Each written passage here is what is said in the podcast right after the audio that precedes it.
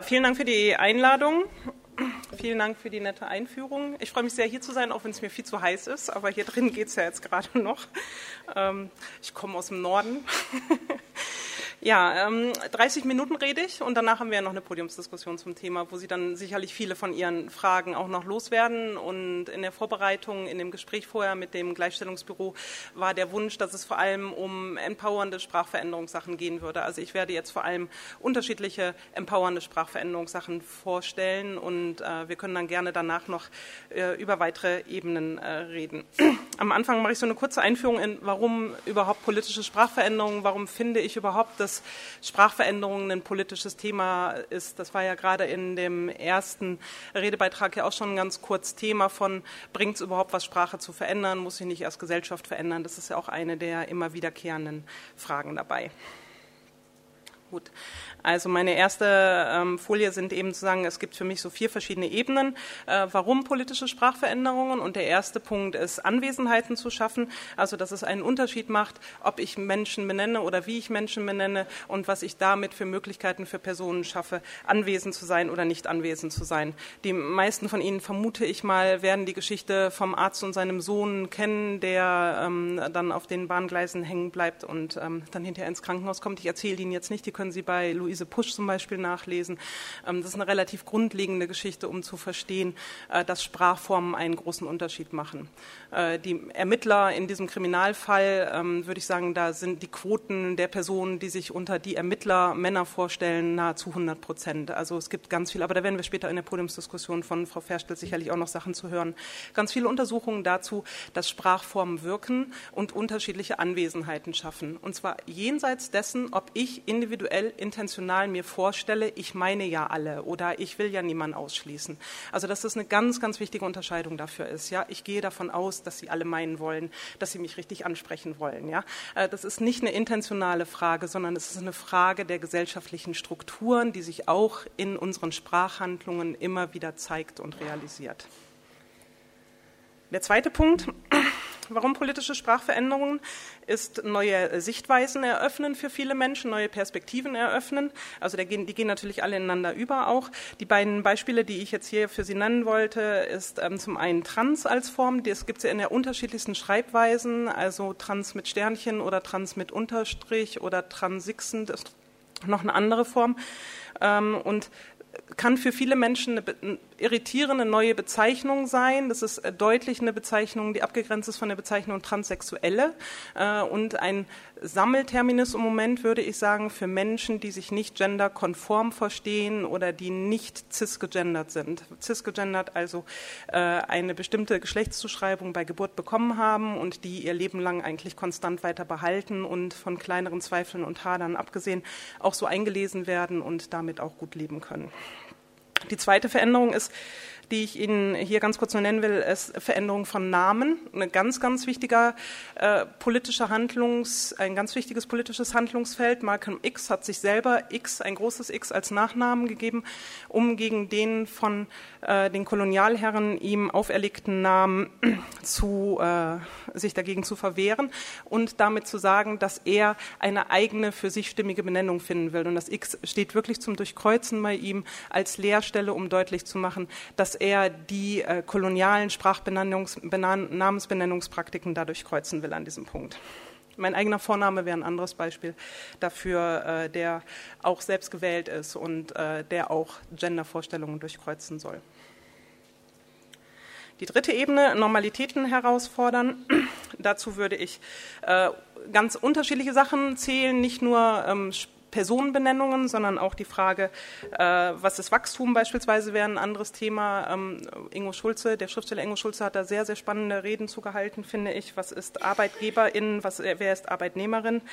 Ähm, aber auch, was macht es für einen Unterschied, ob ich von Schleusern spreche oder von Fluchthelfern? Also ich wähle hier bewusst die männlichen Formen.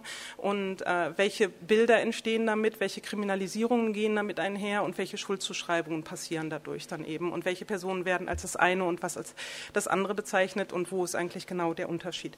Dass es also immer auch äh, bestimmte Normalisierungen sind, die über sprachliche Benennungen geschaffen werden. Viele dieser Normalisierungen sind uns so selbstverständlich, dass wir da gar nicht mehr drüber nachdenken und die dann immer weiter ein einfach benutzen, die dadurch aber umso machtvoller wirken und umso machtvoller auch Ausschlüsse herstellen können. Und die vierte Ebene ist, Privilegien zu benennen und zu partikularisieren. Also da wären jetzt die Beispiele CIS-Frau, also das, was ich gerade schon gesagt habe, eine Person, die bei Geburt weiblich als Geschlecht zugewiesen bekommen hat und das ihr Leben lang weiter benutzt und auch so eingelesen wird. Ähm, abilisierte Person wäre jetzt also eine Benennung, um eine ähm, Privilegierung über nicht behindert werden in der Gesellschaft auszudrücken. Weiße Person die Privilegierung über nicht durch Rassismus diskriminiert zu werden auszudrücken dadurch, dass diese Privilegien benannt werden können, werden sie auch gleichzeitig entnormalisiert und partikularisiert. Also sie verlieren ihren Status des Allgemeinmenschlichen äh, und werden damit angreifbar und können neben anderen äh, Benennungen dann auch stehen. Privilegien sind nicht einfach ablegbar oder veränderbar, sondern Privilegien sind eine Ressource, die ich in meinem politischen Handeln nutzen kann. Und also das ist auch ganz wichtig. Also es ist nichts, was peinlich ist oder wofür ich mich schämen muss, sondern es ist die Frage, wie ich damit arbeite, privilegiert zu sein. Es ist nicht ein, Teil, ein, Ziel, dass niemand privilegiert ist, sondern dass alle privilegiert sind in, de, in der Gesellschaft, aus meiner Sicht. So. Dann, was häufig kommt als Frage, wann ist es gut oder kann es überhaupt gut sein? Was wären die Zielsetzungen von antidiskriminierender Sprachveränderung? Gibt es die nicht antidiskriminierende Sprache? Ähm, sind sie auch auf der Suche danach, wie es endlich die richtigen Formen gibt und wie sie dann nichts mehr falsch machen und dann niemanden mehr diskriminieren. Ich glaube, das wird nicht passieren und das kann auch nicht funktionieren, sondern Sprache, Sprachhandlungen sind ein sehr dynamischer, wichtiger Teil dieser Gesellschaft und werden sich auch kontinuierlich verändern und auch immer wieder anpassen an Machtverhältnisse. Das heißt, ich muss auch kontinuierlich meine Sprachhandlungen immer wieder neu reflektieren und immer wieder neu verändern. Äh, das heißt, es gibt da nicht die richtige Regel und das ist ja ähm, auch für mich ein bisschen Programm, zu sagen, es gibt nicht die richtige Regel, wie Sie nicht diskriminierend sprechen, sondern Sie können immer nur selber kontinuierlich Sprachhandeln, daran weiterarbeiten und dann Normen herausfordern äh, und sich selber reflektieren in dem Prozess. Und natürlich mit der Veränderung von beispielsweise Genderkonzepten, was jetzt in den letzten zehn Jahren ja sehr stark geworden ist, also eine Herausforderung von Zweigeschlechtlichkeit als einzige Norm, gibt es dann natürlich auch wieder neue Sprachformen.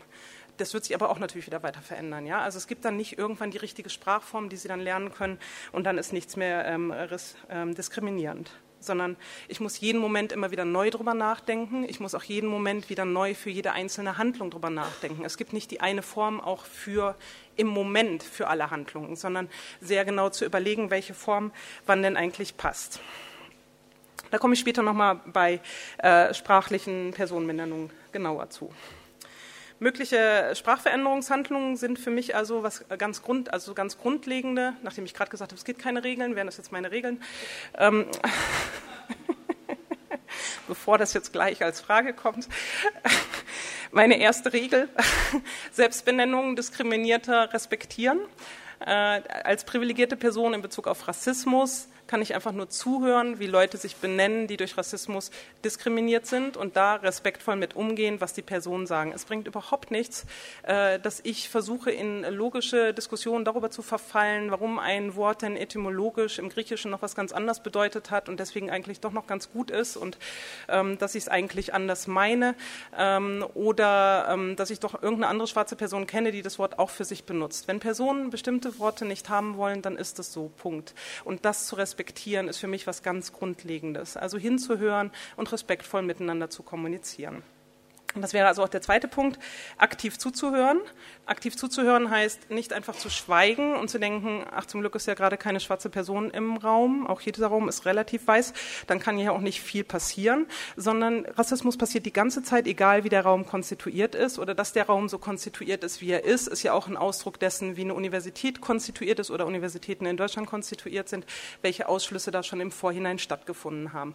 Das heißt, Rassismus findet die ganze Zeit statt, auch in so einem Raum, um Ihnen jetzt eins von von mehreren Beispielen zu nennen. Aktiv zuhören heißt, Sachen anzusprechen, heißt interessiert, neugierig nachzufragen, heißt nicht in Ja, aber oder ich weiß besser oder ich kann jetzt den logischen Beweis erbringen, Diskussionen zu verfallen, sondern zuzuhören und auch eine eigene Meinung zu haben, aber auch zuzuhören und stehen lassen zu können und vor allem respektvoll miteinander zu sein, in meiner Sichtweise. Situierte und kontextualisierte Benennung heißt für mich, immer darauf zu achten, in was für einer Situation ich gerade bin, dass es keine, was ich vorhin schon gesagt habe, keine universellen Sachen gibt, die immer irgendwann Sinn machen, sondern dass ich immer genau überlegen muss, wenn was Sinn macht. Es macht keinen Sinn zu sagen, mit Unterstrich äh, alle Präsidentinnen der Humboldt-Universität der letzten 40 Jahre. Das würde verschleiern, dass das Amt mit einer Ausnahme immer von Männern besetzt gewesen ist. Ja? Da macht es sehr viel mehr Sinn, das dann auch explizit zu benennen. Also ganz häufig ist es sehr, sehr sinnvoll, Männlichkeit und auch Weiblichkeit zu benennen, ähm, um deutlich zu machen, wo die sexistischen Strukturen liegen und reflektieren, was ausgeschlossen wird durch Benennung und Genre-Normalisierung, durch Frageformen und durch Entnennungen. Entnennungen ist die für mich, äh, das ist ein neuer Terminus oder jetzt nicht mehr neu, das ist ein Terminus, der deutlich machen soll, dass wenn ich etwas nicht benenne, ist es auch eine sprachliche Handlung. Also nicht nur, wenn ich was sage, handle ich sprachlich in meiner Vorstellung, sondern auch, wenn ich etwas nicht benenne eben. Und wenn ich Privilegierungen nicht benenne, nenne ich das Entnennung. Also die ganze Zeit über die eigenen Sprachhandlungen auch nachdenken, welche Normalitäten ich damit herstelle. Wenn ich zum Beispiel in Gender Studies Gender monolithisiere und zentral setze und mit Intersektionalität, Rassismus und Ableismus beispielsweise dann als zusätzliche Kategorien noch mit dazu nehme, normalisiere ich auch in der Regel ein weißes Verständnis von, was Gender ist beispielsweise. So, dazu ein kleines Bild. Das, also, mittendrin habe ich jetzt immer so ein paar Bilder. Das wäre jetzt eine Postkarte, die es gibt aus dem US-amerikanischen Raum, die das nochmal deutlich macht. Respect Pronouns. Ähm, also die, eine Möglichkeit beispielsweise, um gendersensibel mit Gruppen umzugehen, das ist natürlich nicht in der Größe hier, sondern wenn sie in einer Diskussion sind, ist, dass äh, Menschen ihren Namen, mit dem sie angeredet werden wollen, sagen können und das Pronomen, mit dem sie referiert werden wollen in einem Raum. Und äh, dass das so eine grundlegende Regel innerhalb von transsensiblen Zusammenhängen ist, äh, die Pronomen von Menschen zu respektieren. Pronomen und Namen können sich kontinuierlich ändern. Ja, das heißt nicht, sie haben es irgendwann mal gemacht und dann ist es immer so, sondern wie alles ist das auch ein sehr flexibles, dynamisches System. Also in Seminaren würde ich das bei jeder Sitzung wieder neu machen.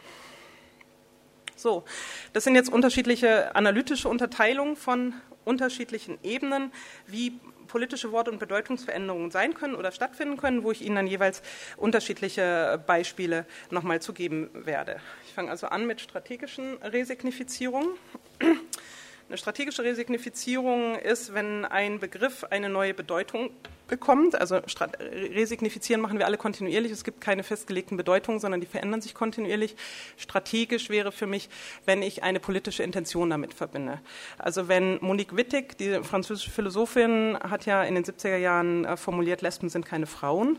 Das heißt, ähm, sie macht damit den Begriff Frauen zu einer exklusiv heterer und reprogegenderten Kategorie. Das ist eine strategische Resignifizierung des Begriffs Frauen, um deutlich zu machen, dass in der Gruppe, kollektiven Gruppe Frauen, die damals in diesem Diskurs eine Rolle gespielt hat, lesbische Existenzen keine Rolle gespielt haben und nicht vorgekommen sind. Also sie hat eine Ausdifferenzierung an diesem Punkt äh, vorgenommen androgendernde Formen, also das, was äh, gemeinhin generisches Maskulinum, Maskulinum genannt wird, ich nenne das androgendernde Form, um die äh, politisch-analytische Ebene explizit zu machen. Generisches Maskulinum ist ein Mythos, finde ich, ähm, als Anrufung von Männern zu verstehen und nicht als Formen, die alle Menschen meinen, ist auch eine strategische Resignifizierung.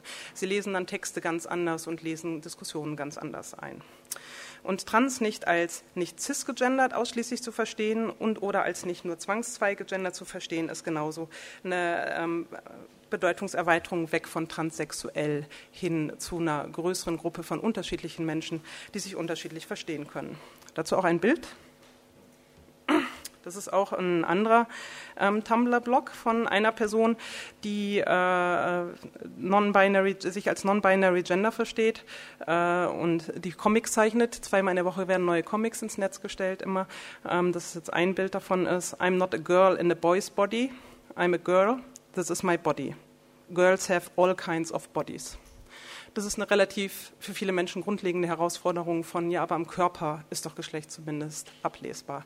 Also das wäre quasi eine resignifizierende Antwort auf diese Frage der körperlichen Naturhaftigkeit von Zweigeschlechtlichkeit. Reclaiming, ja, vielleicht noch genereller. Also diese ganzen Sprachveränderungen kommen nicht aus der Uni, die kommen aus politischen Bewegungen, wie Sie jetzt auch schon sehen. Ja? Uni steigt immer sehr, sehr spät auf so ein Pferd erst auf und ähm, äh, eignet sich dann Sachen an. Ähm, interessanterweise werden ja viele Sachen von mir als, oh je, was mache ich mit der Sprache vor, ähm, wahrgenommen. Ähm, äh, die meisten sind jetzt nicht irgendwie meine Ideen gewesen, sondern kommen aus Bewegungen eben. ja. Und aber da ich teilweise oder da ich auch aktivistisch aktiv bin, habe ich da vielleicht eine Doppelrolle. Ähm, aber es ist nicht so, dass die in der Uni geschehen. Es ist nicht so, dass, äh, also dann kommt ja häufig dann als eine von 100 Abwehrstrategien, ähm, ja, das ist ja alles so unverständlich, das ist ja irgendwie in diesem akademischen äh, Turm entstanden, das versteht ja keine Person mehr. Das sind Sachen, die in der Bewegung von Menschen, die sich in sprachlichen Benennungen nicht wiederfinden, entwickelt worden sind und da benutzt worden sind. Die sind benutzt worden, um sich selber zu verstehen und um sich zuerst innerhalb der eigenen Communities verständlich zu machen und dann, wenn es gut läuft, darüber hinaus auch einen größeren gesellschaftlichen Effekt zu haben. Ja? Also die Bewegung ist genau andersherum. Es geht nicht darum, dass die Uni was vorschreiben würde oder die Uni neue Ideen entwickelt. Das äh, halte ich für relativ absurd. Ähm, Reclaiming als zweite mögliche Strategie ist die Wiederaufnahme eines Begriffs, der priorisierend oder diskriminierend benutzt wird. Das ist was ganz, ganz Grundlegendes, wie sprachpolitische Sprachveränderungen funktionieren die ganze Zeit. Also Menschen werden darüber diskriminiert, dass ihnen kollektiv bestimmte Vorstellungen zugeschrieben werden äh, und die eignen sie sich empowernd als positive Selbstbezeichnungen dann an eben. Ja? Also Weib, Weiberwirtschaft, Weiberrat und so weiter. Ich weiß nicht, was für Cafés Sie hier haben oder also das ist, das ist äh, in den 80er Jahren ist das eine ganz starke feministische Bewegung gewesen, das Wort Vibe zu reclaimen als einen positiven Begriff. Dyke ist ein ähnliches Wort, schwarze Deutsche auch. Also das ist aus einem kolonialrassistischen Terminus eine positive, empowernde Selbstbenennung abgeleitet worden ist. Sinti und Roma, Intersex, Krüppelfrauen und Krüppellesben wären andere Beispiele. Wichtig ist dabei zu unterscheiden, immer zu gucken, nur weil Personen, die diskriminiert sind, sich bestimmte Begriffe wieder aneignen, die reclaim für sich in einer empowernden Form, heißt es nicht, dass alle Personen das machen können. Ja? Das heißt, als ich als eine Person, die nicht durch Behindertwerden diskriminiert ist, würde den Begriff Krüppelfrauen und Krüppellesben nicht benutzen, ja? sondern da immer genau auch hinzuhören, welche Begriffe für alle Personen geöffnet sind und wann es selbstempowernde Begriffe in den Gruppen dieser Person selber ist. Das heißt, Positionierungen soziale Positionierungen spielen immer eine entscheidende Rolle dafür, was ich sprachlich mache. So, Neubildungen wäre zum Beispiel Wörter wie Dike Trans mit Unterstrich. Also sozusagen ähm, neben Dike muss es noch irgendwas anderes geben, aber in dieser Form von Dike ähm, gibt es noch auch eine Infragestellung von Binarität von Gender, dann eine Veränderung, das wäre eine Veränderung auf der Wortebene, dann eine Veränderung von Wortteilen, wären eben die X-Form oder die IKS-Form, wie ich sie mittlerweile benutze, also Studierix oder Studierix.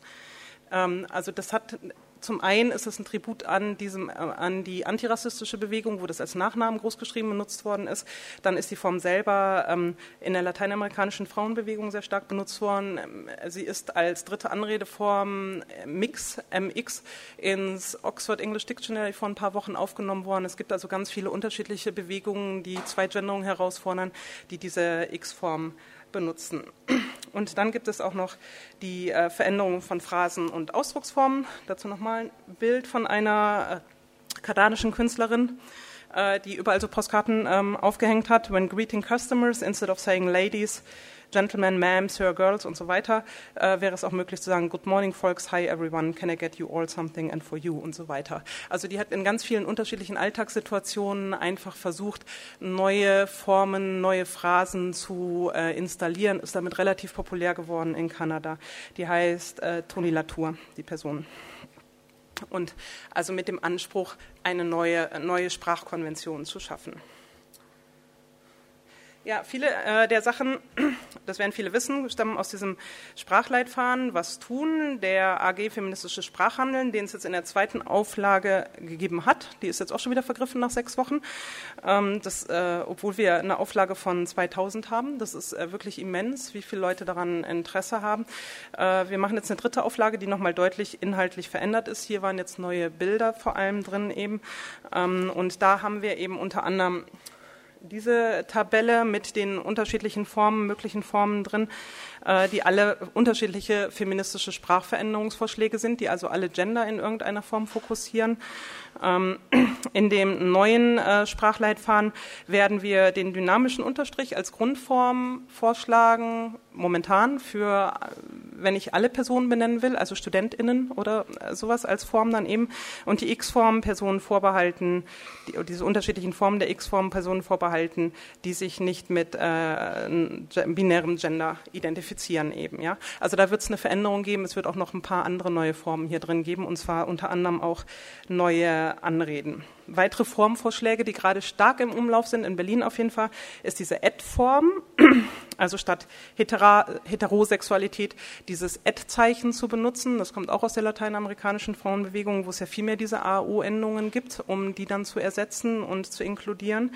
Dann diese Wellenbewegung, das ist ähm, unter anderem in einem Roman von Lilly Axter, wird das, Atalanta Läuferinnen heißt der Roman, wird diese Wellenform benutzt beispielsweise. Äh, dann gibt es viele neue Straßen Straßennamen, neue Institutsbenennungen und eben viele Eigennamen, um noch weitere andere Beispiele nur kurz genannt zu haben, wenigstens. So, das ist jetzt eher aus dem Sprachleitfaden. Das wären jetzt unterschiedliche Beispiele, wie dieser dynamische Unterstrich benutzt werden kann die freundliche Mitarbeiterin des Immerbüros war extrem gut darin, antirassistisch tätig zu sein und ihre KollegInnen auch immer wieder darauf anzusprechen, wenn etwas diskriminierend war. Es hat uns sehr viel Spaß gemacht, äh, so positiv empowernde Beispiele uns auszudenken und äh, uns so die Idee zu geben, oh, so könnte die Uni auch aussehen. Ähm, aber das war ganz cool, weil das nochmal eine ganz andere Ebene in diesen Sprachleitfaden dann geworden ist dann tatsächlich. Und äh, die X-Form in diesen beiden Varianten würde dann so aussehen. Dix Schwarze Studierix hat in X-Vortrag darauf aufmerksam gemacht, dass es unglaublich ist, wie die Universität strukturiert ist, dass es nur so wenige schwarze ProfessorInnen gibt. Ja, also Professorinnen als eine Form, die nicht nur binär, äh, non-binäre Personen meint und die X-Form für Personen, äh, die äh, binäre Gender-Zuschreibungen herausfordern.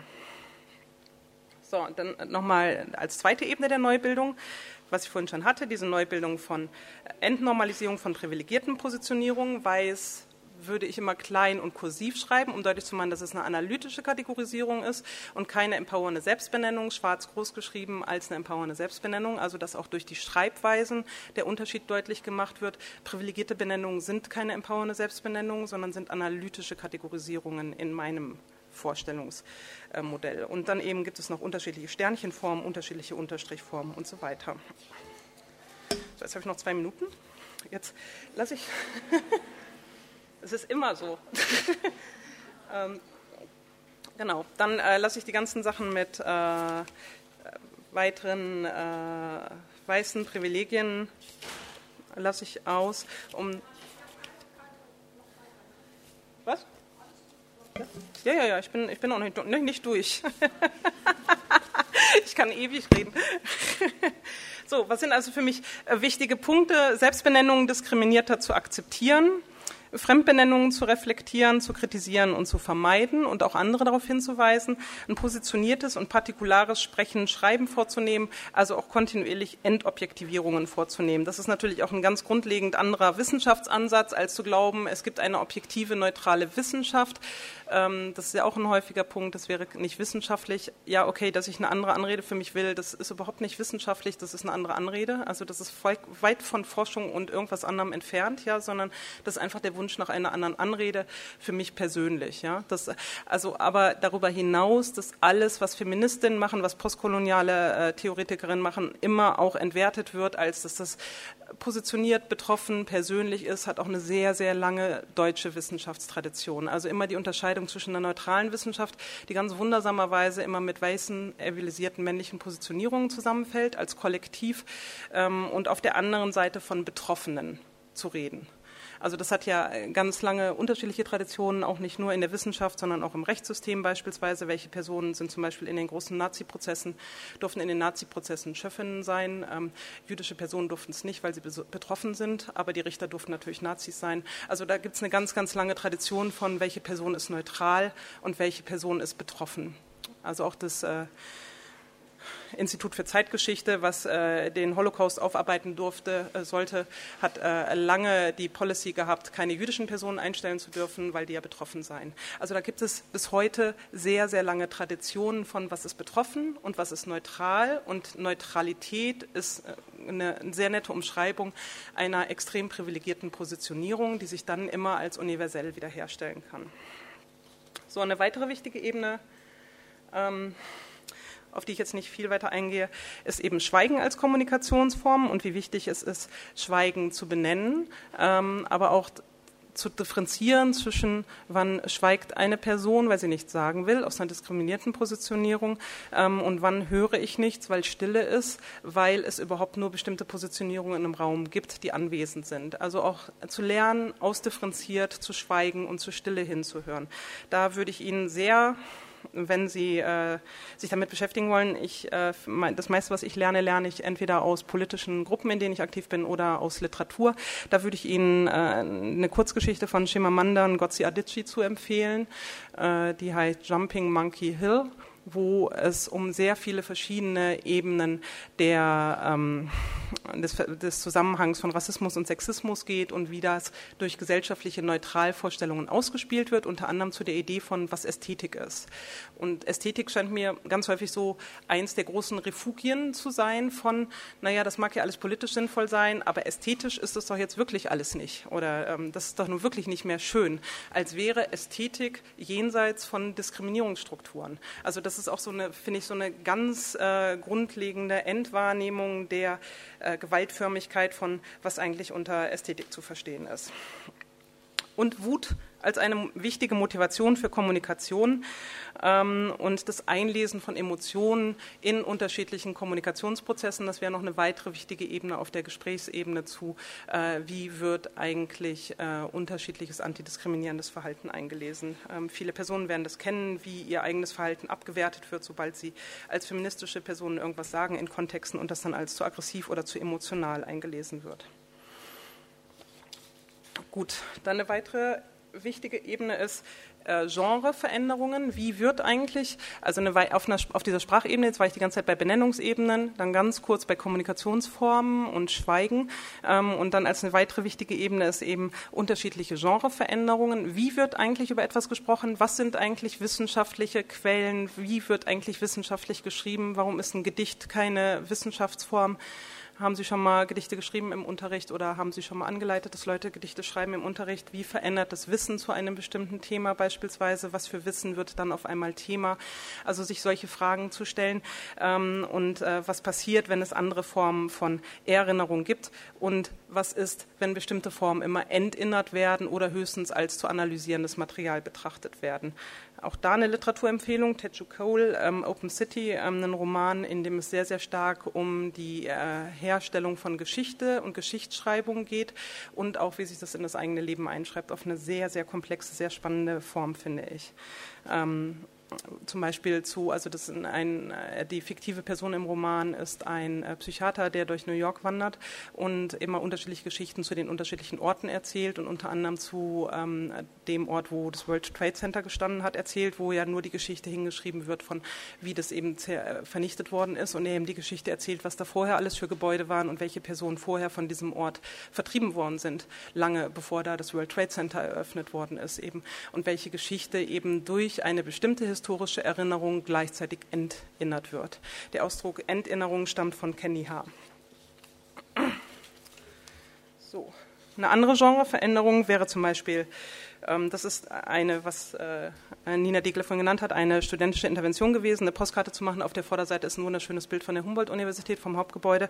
Und auf der Rückseite sind eben zwei Kurzbiografien der beiden ähm, äh, Namensgeber dieser Universität, äh, die erstmal so wirken, als würde ich da kurz etwas über deren Biografie hören und die dann aber ein bisschen anders ist als das, was Menschen vielleicht erwarten.